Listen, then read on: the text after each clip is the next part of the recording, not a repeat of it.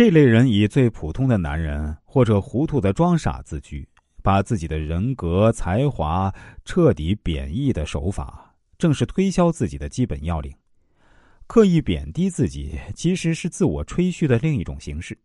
这位主持人显然就是这种自我意志的典型。事实上，从这一心理现象，我们可以探讨出许多的人性弱点。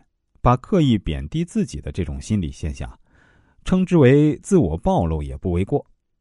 有自卑感或非常介意自己弱点的人呢，故意将自己的弱点大肆宣扬。这种暴露行动呢，就是自我坦白的表现。这也是企图隐瞒弱点的反射行为。理论上，这是因为在其内心深处，为了解除自卑感所引起的挫折压力而形成的心理反应。一般而言，具有自卑感的人对于自己弱点必定是设法予以隐瞒。可是，越加隐瞒，其内心压抑越所生的挫折感越重。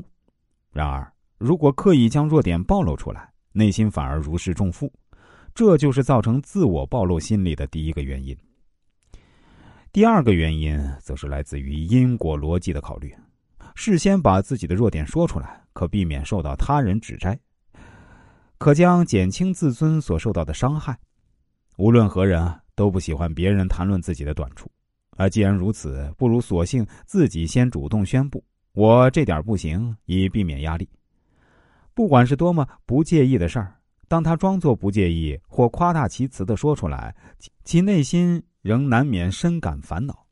这就是暴露行为的特征之一。说的明白些啊，一个人如果蓄意表现出弱点，其实就是他真正的弱点。我们常以反问法来试探对方的真正意思。如果对方说是这样的，我们会反问：“不是这样吧？”对方说：“没有这回事儿。”则会说：“呃，不一定是这样。”然而，这种反问法对于有暴露动机的人而言并不管用。相反，必须将其说话的内容完全采纳，才能掌握其真正的意思。暴露行为到底是如何具体表现出来的呢？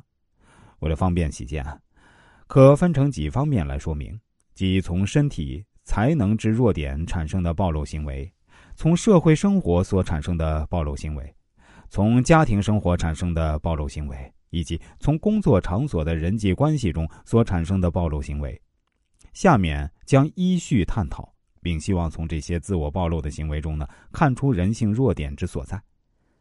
首先，对于身体才能的弱点而表现出来的暴露行为。